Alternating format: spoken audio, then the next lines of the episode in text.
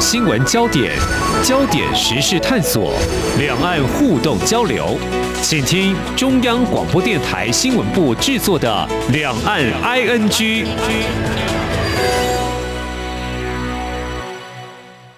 大家好，我是宛如。今天是十一月三号，星期三。在这集节目呢，我们想来聊的是日本众议院的选举结果，在一号清晨出炉。那由首相岸田文雄所领导的自民党呢，在众议院的总数四百六十五席当中，南瓜超过了半数席次，所以也就是继续维持他第一大党的地位。但是呢，这一场选举其实也有很多值得。哎，大家好好聊一聊有意思的地方，像是说什么呢？自民党在众院的席次略有减少，但。也出现另外一件大事，就是有知名的大佬落败。哈，为什么会这样呢？已经是大佬了。那还有呢，在选举之后才是岸田内阁真正启动的时刻。所以，呃，自民党这一次的一个获胜，对台湾的安保有利吗？对台湾来说，我们要怎么样来看这一场选举呢？展望岸田内阁的新未来。来，我们在今天的节目访问到辅仁大学日文系特聘教授何思胜主任何老师，您好。哎，宛如各位听众，大家好。老师，我们看到这个岸田在众院选举后的隔天啊，十一月一号就告诉记者说：“哎，我们赢了过半数的席次。”我认为这一点在这次大选当中意义重大。还我我讲这个意义重大，对一个首相来说是必然的，因为如果从一个很很粗浅的表面文来看。哎，大家过去认为就是有一种说法是，岸田如果这次没过的话，他可能就变成最短命的首相，一个月的日本首相。那当然，这个时局也没这么看坏啦。但是，他这个意义到底是什么呢？呃，当然，这这场这个选举哈，事实上，呃，这选前大概也没有人这个会预估，就是说在野联盟哈，他们虽然打出所谓的在野共斗，事实上，他跟这个选前的这个整个政治势力并没有太大的这样的一种改。变哈，甚至于因为这个立宪民党席次掉的比较多，所以他算选的不好。那所以这岸田文雄当然相对的，就是说他预期没有那么好，可是结果却超乎他的预期。我们都知道岸田在选举的时候，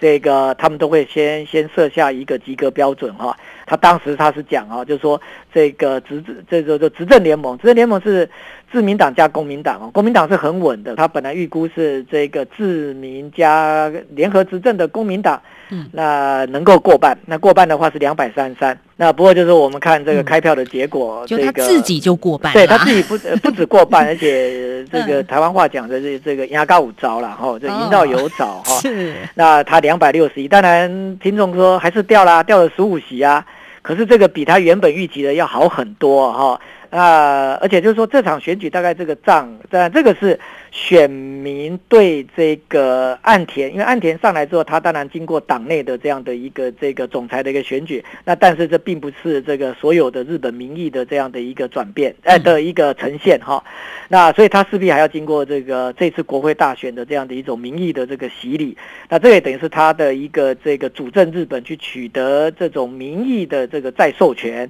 对自民党的再授权，而且对他。岸田文雄的一种新授权非常重要的一呃的一步，所以他如果这一步踩的不好的话，当然会影响到他后面他主政日本，哪怕就是说他也是总裁，然后他这样子跟个公民党联手取得过半，也还可以执政。那不过就是他这个呃，是不是可以作为一个可以展现自己的这种这种这种执政的这种风格、自己的政策色彩的这样的一个首相？那亦或是一个弱势的首相？那就在此一举哈。那是那他当然他这个开票的时候，他不是他不是这个一路都很稳，因为很多的这个选区基本上是处于焦灼状态。我们可以看到，就是日本的选举，你看他们投票到八点，台北时间七点。然后一开票之后，我们转开 NHK，一分钟你就可以看到，大概有一百九十个这个席次已经确定当选。听众朋友一定很，听众朋友一定就马上可以开完。对，这这个你会看完，这个哪有可能？当然不可能啊！那你看他开票进度不到一趴，实际上他们怎么确定的？因为日本可以做出口民调，他们是法定的可以做出口民调。那出口民调如果是有很大的一个差距的时候，基本上他们出口民调媒体就可以拿来用，就是说他可以据根据这个出口民调，然后来判断。这个这个选区到底这个鹿死谁手哈？这我们在我们台湾不行，我们台湾这个不准出口民调，那但日本可以哈。那不过我们从这数字看起来，这个这宛如有没有这个这个这看出一些这个名堂？就是说，你看它大概有差不多一百个小选区是属于激战区，朝野政党在这里哈，就是说不敢根据这个出口民调就判断，所以所以它是很近的。他们叫做 Gexen，就是激战，就是五五波的意思嘛。对，所以他们本来在这样的一个选举里面，自民党当时一直到深夜十一点的时候，就是说我们可以看，就是说他们党对于自己可不可以单独过半，还是语带保留。他们认为是叽哩叽哩，就是大概就在那个上下吧，哈。那不过就说这个呃呃，像这次选举很冷啊。他们最后算出这个整个这个投票率大概只有百分之五十六不到，百分之五十五点九几哈，将近百分之五十六的这样的一个投票率。那这个这么低的一个投票率，呃，这个这很低哦，这个是是我看到史上第二低的 投票率，对，那个是非常非常低的一个投票率。那这样的一个投票率对自民党比较有利的，为什么？因为这个会出来投票的基本上是比较是传统的公民党跟自民党的这些支持者。那想要改变这个政治，或者是想要看到。这个这个这个就是呃这个这这个在野党的势力啊，这个也能有成长，这些人似乎在选举的最后，他们也找不到足够的动力哈，然后去投下这一票。这就是差跟台湾有差别啊，因为台湾我们常常会把说年轻人的票给激发出来，然后呢就产生一种社会改革的力量。好像日本年轻人仍然对选举稍微就是相较于台湾是冷漠的。嗯，如果如果这个从自民党选举来看，他不希望这些年。轻人出来，对，因为出来的话，嘛，他就完蛋了，他就死掉了。那那我们可以看到，二零零九年当时的这个呃，像民主党，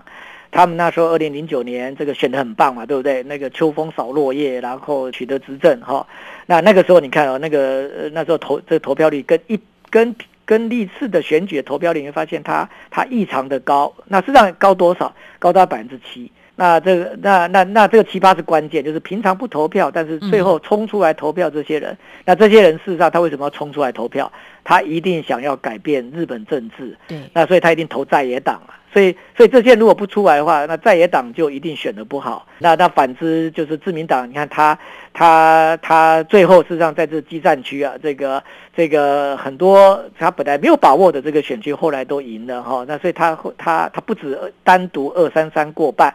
他甚至是拿到两百六十一，两百六十一是一个刚好一个数字，就是在国会的这个四百六十五席，然后他们有十七个常设委员会，在所有的常设委员会里面，他们都可以保，他们都可以维持这个人数上的优势。换言之，就是说，事实上这次这个自民党他单独的就获得这种稳定的这个多数。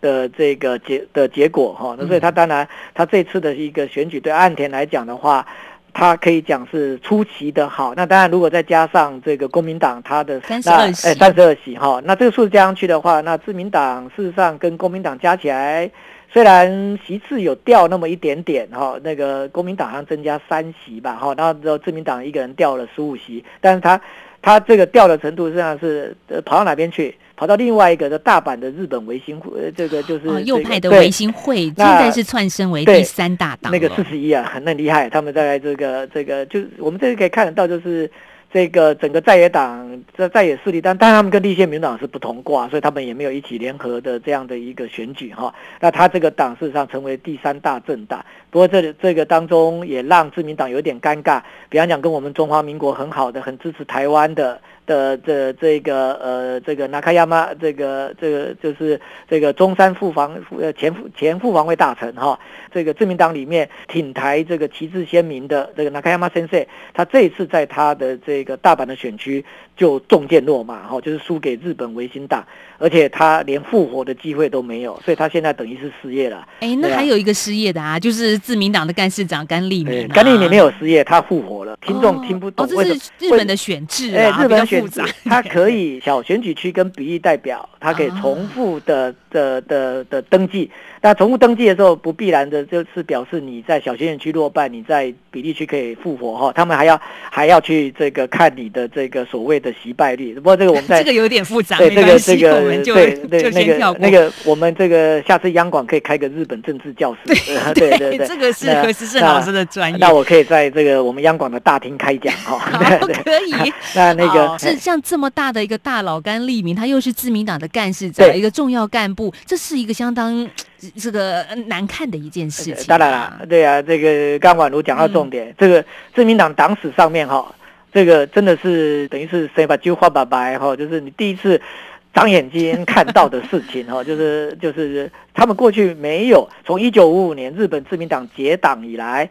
没有任何一个现任的干事长在这个自己的小选举区里面落败的，嗯那甘利明是第一个，所以这个当然对甘利明来讲是很大的打击。所以那一天，事实上他自己呃这个在那个开票的时候，他他大概就知道他大概凶多吉少了。我我们可以看那个，因为这全程我都看转播，还有这个看日本媒体的一个报道哈、嗯那那大概就跟事实上甘利明就已经知道他大概不妙。所以他那时候还没有确定落败啊，但是有很高落败的几率的时候，他就讲：我如果在小选举区输的话，那我就把我的明嘎拉，就是把我的这个等于是我把我自己交给岸田这个总裁，就是由他来决定选后我在干事长的去留。那不过是那一天这个这个确定他落选了，虽然他在比例区可以复活。可是这个他他他就去意甚坚呐、他那个在那一天大概台北的时间大家都已经睡了，那日本的这个 NHK 就发布了这个等于这个这个是一个快讯，那他就说这个呃甘利明已经决定，而且辞意甚坚，呃这个他不再续任这个干事长哈、哦，那他辞掉干事长，那这当然这个对。对刚刚组成的自民党的执行部，这个是一个很大的影响，因为自民党所有的这个党职里面，哈，这个干事长当然是是重中之重，我们把它称之为叫党三役。不过这个对岸田来讲是可能可能可能不是件坏事哎，因为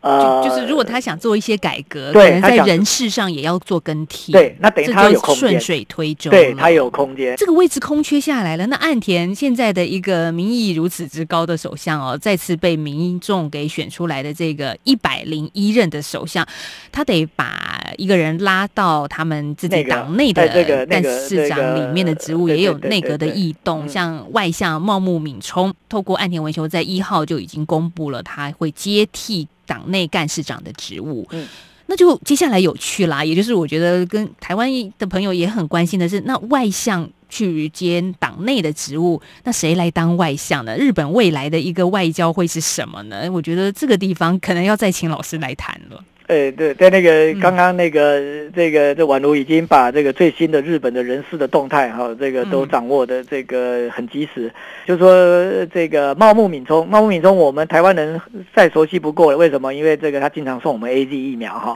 对不对？那个像我一些 好啦打了两剂啊，对啊，大家的好朋友。那个对，那那但当然对我们这个中华民国，对我们台湾是很友好的一个这个外向。那茂木这个当然他现在是过来这个党这边，嗯那所以他一定要交出外相的职务。那是那不过这未来的外向是谁？当然我们现在还不能够这个这个这看到，因为形式上，当然现在岸田文雄他已经这个呃笃定了，这个可以这个被新的这个国会这个这个来来这个推举为一百零一代的首相，所以你看一百一百代首相很短命哈，对不对？对一个月马上就就就就就就 terminate，对，嗯好，对，那那可是他现在事实上他人在英国，所以嗯就是说他应该会等到英国的这个行程回来，他去参加那个这个 COP 这个的峰会。对，就是第二十六届联合国气候变迁大会对，啦。那那他会等他回来之后，那国会会召集一个临时国会，然后来推举这个新的这个首相。那形势还是要走完，走完之后他才有办法这个嗯公布他未来新的内阁团队。当然，这个可能不会异动幅度很大啦。那不过这是这个外相是很重要的一个内阁职务，然后他他他到底找谁这个出任外相哈、当然可以让岸田在未来在整个政策的一个这个开展里面。呃，比较不会受到党里面的那个细田派，就是安倍晋三这一派，这派很大，他的他总共九十六个，他比自己的这个呃，他比现在首相岸田的这个派系四十七个，呃，足足多了差不多有一倍的人。再加上他跟麻生的这样的一个结盟哈。那事实上以前他们这个就是说在上个月我们还听到一个词，就叫他们把它称作叫三 A 连线，就是阿贝阿索再加上另外一个 A 是谁？甘利明。那甘利明的这个阿玛里，阿玛里他第一个字是啊，所以他也是 A 啊，对不对？他他叫三 A 连线，但是这三 A 连线已经掉了一 A，所以未来事实上这个三 A 连线，当然我们都知道，那个是安倍氏跟呃另外一派这麻生派，事实上甘利明跟麻生都是属于麻生派。那这这两大派系等于是把这个整个未来的这个岸田，他们想要用这样子去左右这个自民党哈。那不过这个这似乎三 A 连线已经被。已经被搅乱一盘棋的啦。那现在的这个岸田也很聪明，他把这个呃刚刚干事长的这个职务啊，他交给党里面的另外的一个大的派阀。这个派阀是过去很大的派阀，但现在是大概跟这个岸田他自己的派阀是差不多一样的这个大小哈，就是竹下派。他是他叫平成研究会，茂木基本上是属于竹下派，但茂木未来事实上他一定是。有资格角逐。如果在岸田之后的首相，我们要我们要去数算，那谁有可能的话，茂木绝对是一号人物。那因为已经事实上在过去，我们看到在讨论这个后安倍时代有谁是首相的时候。本来就有人敲碗了，点名他了，而且他的这个派，他的这个派法虽然现在不是那么大，可是如果在执政上面，他可以过来这个跟这个这个岸田他自己的这样的一个岸田派四十七个做一个结盟的话，那我想这个整个岸田他未来在整个党里面哈，他比较可以去平衡安倍的这样的一个力量，这当然对他要展现他个人的一个色彩啊，那特别在整个经济的一个政策上面。他很清楚的，他他不会跟安倍的三支箭哈，就大胆的财政出这个出这个大胆的财政出动啊，还有什么油品质的量化。我们在现在看到欧美都大概都在检讨量化宽松，现在各国的通膨都蠢蠢欲动。虽然日本的通膨不严重，日本还没有走出通缩哈，那不过就是说。呃，未来的这个岸田，他在整个经济政策上面，他会打出一个跟过去的三支箭有什么不一样？这选民是很是有所期待的。对，特别是这一次岸田，他也推出一个我们看到新闻上都说叫做新资本主义，要解决日本国内财富不平等的问题。当然，我也想啊，如果我是日本选民，诶，在疫情这么惨烈的状况之下，有一个首相要正式。疫后的一个经济，然后怎么样去挽救这个现在人的生活？我觉得大家应该也是因为这样把票投给这个岸田吧。你很厉害，这个用用用用短短，你看这个他一二十秒就讲得很清楚哈。那那个呃岸岸田的这个东西，显然我们一听就知道，跟安倍不一样。安倍比较重视投入面，比较重视的是 input，那个比较像我们过去很熟悉的哈，就是去扩大那个财政支出嘛。那财政支出扩大，当然要印钞票啊，就撒钱呐。不过对岸田来讲，他说撒撒钱没有解决问题，而且撒钱可能会有很多的这样的一种副作用。那事实上，日本跟所有的工业国家一样，就是说，在整个这个冷战结束之后的这个全球化，他们都面临这种贫富的这个呃差距逐渐的扩大。日本以前是被人家称誉的哈，就是说它的这个 GDP 的过去从这个呃六零年代到七零年代这二十年，这个日本被推升到一个发达这个国家。可是日本跟资本主义国家不一样，它分配的非常非常的平均。那所以他们以前讲就是说一亿。一亿的这个日本国民都是所谓的这个中产阶级。那不过这个这个事实上，在整个这冷战结束之后，那日本的贫富的差距也慢慢的恶化。所以岸田他基本上他未来的这样的一个主政里面哈，当然不是说他不重视这个投入面，那但是他会更加的去着眼于就是说如何做到这种分配的正义。那所以他有一句话，他讲说，如果没有分配的话，就没有成长。这当然，这个听在很多这个现在嗷嗷待哺的这些在全球化当中，逐渐在经济的这个位置上面逐渐后退的这些日本人，特别是一些日本年轻人，嗯，的心里面，对，这当然是有感的哈。所以我觉得岸田他。他未来呃，在外交跟安保，我不会认为他会呃跟过去的这个一两年来我们看到，因为这个是美中的这个呃竞争之下，还有中国大陆不断的在他的一个周边去加大他的这样的一种这种哈这种战略的部署。那这对日本来讲的话，我想这个在外交安保，甚至于在对台方面，我们不用担心说他是不是这个会把这个过去啊，这安倍首相对我们那么好的这样台日关系啊，这个把他这个呃弄了冷掉了哈，我觉得不会。但是岸田事实上比较会有这种，就是说令人这个比较耳目一新的，大概就是在经济了。不过我们也不要忘记。日本如果要发展经济的话，那中国大陆的市场，它也应该会会蛮重视的。虽然它现在不会把鸡蛋放在同一个篮子里哈，那不过就是说中日关系，其实我们也不必期待，就是说他在重视台湾的时候，就是势必要在中日这边呢，他要跟中国大陆怎么这个冲突啊，或者是顶牛。我觉得就是说这个岸田，我想他是个老手哈，他担任过外相跟防相，那所以他在整个这个领政日本的时候，如果有他个人。的这样的一个挥洒空间，事实上，我也认为我们这个台湾，我们中华民国是可以祝福而且期待。岸田内阁，其实老师刚刚也点到很重要，因为岸田他本来就是外向出身嘛，他就是一个外交老手，所以在台湾关系方面应该不会有这个倒退的状况。但是我怎么看到最近有一些评论，就是说，诶，自民党继续执政，而且选得漂亮，对台湾的安保是有利的呢？那另外还有一种论述，就是说，呃，这次自民党会得到这么高的票，当然前面老师有一些脉络的梳理了。那另外一方面，也有人把这次选举的选前民调九成日。日本人对中国存在恶感哦，反映在这次选举当中。呃，当然这次这个这个这选举结果有很多的这个这种我们台湾的这个一些这个分析了，那那都有它的道理了。那不过就是说这个，如果我们从日本自己来看的话。事实上，他们这场选举跟我们之前看到的这个日本自民党总裁选举，哈，在整个选举的这样的一个调性上，还是有一些这个区隔。那在总裁选举的时候，事实上我们当然都知道，那个各路人马他都在争取这麻生派或者是前首相安倍的这样的一个这个支持，哈。所以他把这个外交跟安保的这一个比重放得非常非常的大。我们都可以看到，就是说这岸田跟这个河野这两个人，这个竞相的这个在这。个这个中国的政策上面，在台海的这个和平安全上面，他们不断的表态，对不对？那还有另外一个高市早苗，这个那。那这高市早苗现在是党里面的这个日本自民党的党三议的政调会的会长，哈，那个也不是说不重要。那不就说这个未来的外交跟安保当然是岸田文雄主政的一个重点。不过在选举里面，是不是因为中国的因素造成这个自民党大胜？我倒不这么的去看，哈。那不过就是说立宪民主党他自己也要反省了，为什么每次都雷声大雨点小？这是第二次了。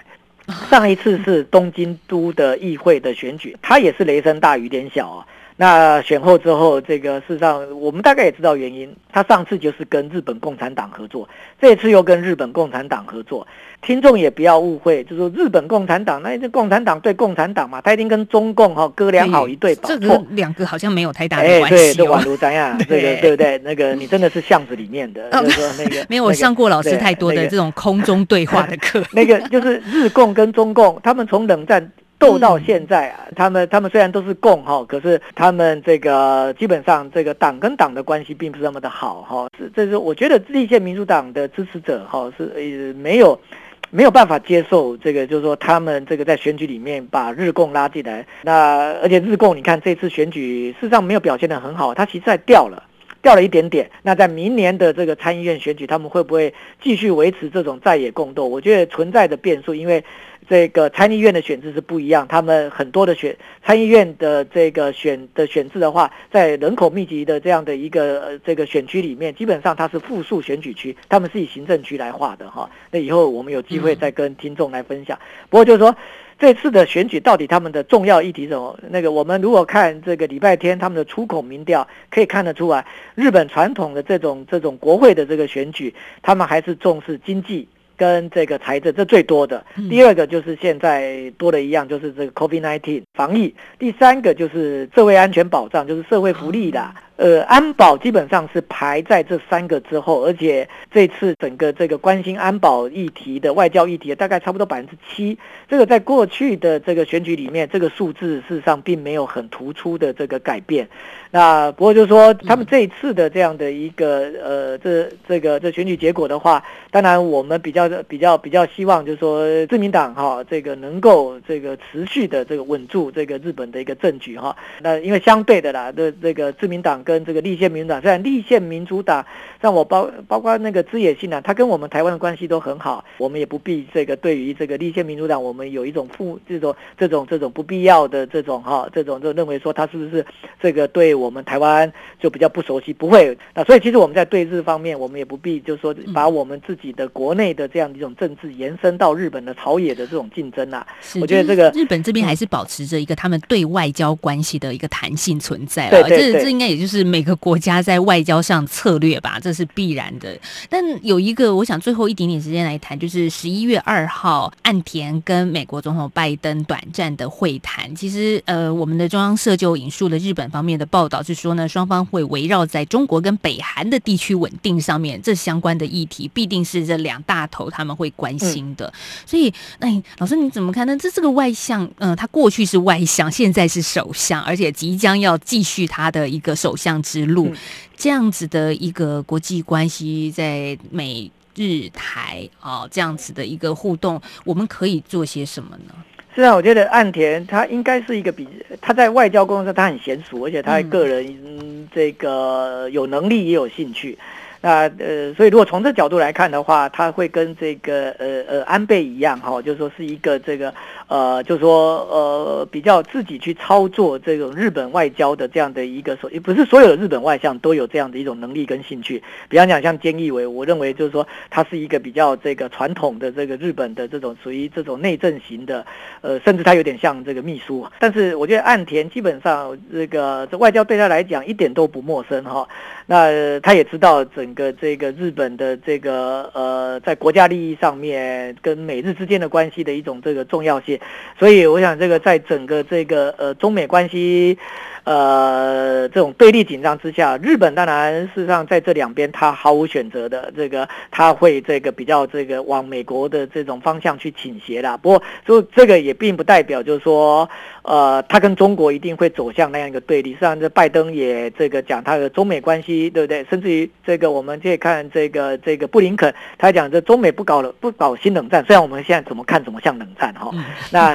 那虽然他嘴巴说彼此就是一个竞争关系，那。并不是敌对关系。对，像布林肯或者是这个这个拜登，大概就是都是用竞争哈。虽然他们认为说在气象这个东西，他们必须要一起工作，他们对不对？要这个这个这个 work together，对不对？要一起工作，他没有用 cooperation 这个。那那但是我们可以看到，就是说日本基本上这个。呃，他会审时度势，他会看中美。中美如果能够找到更多的这样的一种一起工作的空间的话，那当然，这个他这个岸田他在整个对中的这个外交上面，他会比较这种挥洒的空间会稍微大一点。可是如果中美它呈现一种比较紧张对立的，那那这里面岸田。他的这个呃对中外交当然会比较受到这个这个整个这种外环境的这样的一种影响哈，去极去极限他对中外交的这种这种这种弹性。那不过这个里面事实上我们知道，在中美关系如果越不好的话，事实上日本的民意，那这个也很难反转他们现在的讨厌中国的程度啊。这个这个他们现在几乎是。这个超过超过九成，大概百分之九十一吧。我就经常有时候开玩笑讲，就是说，那那听众说，那剩下的九趴是不是喜欢中国？诶，应该是只能讲不那么讨厌，对不对？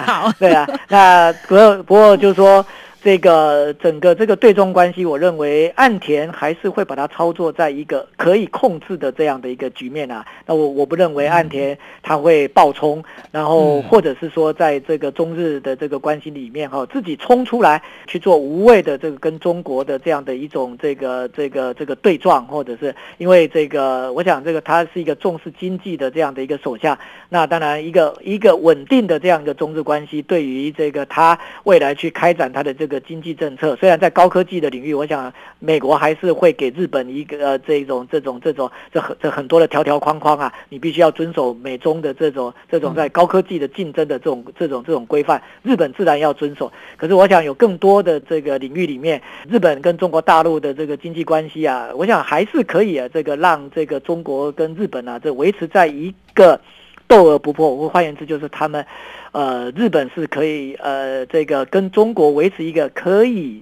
讲话的这样的一种状态，所以我也认为，呃，岸田给我们台湾一个非常好的这样的一种哈，这个在外交上面的一个参考啦，就是当然两岸关系跟中日关系不。呃没有完全一样哈。那那那不过就是说，这个我们也应该从岸田首相的这样的一个对中外交里面，我们去汲取日本的一个智慧跟跟他的经验。好，我们在今天再一次听到了何思胜老师呢很精辟的解析最新的一个日本的情势。真的，日本的众议院的选举结果在一号出炉，嗯，大家真的也很期待一个新的一百零一代的首相正式上台之后，他的内阁怎么去布局，他怎么施展他的抱负，这也我觉得也是接下来大家可以持续去了解跟关心的。谢谢辅仁大学日文系的特聘教授何思胜老师，谢谢。哎，谢谢宛如，谢谢各位听众。好，谢谢大家的收听了，我们明天再继续聊，拜拜。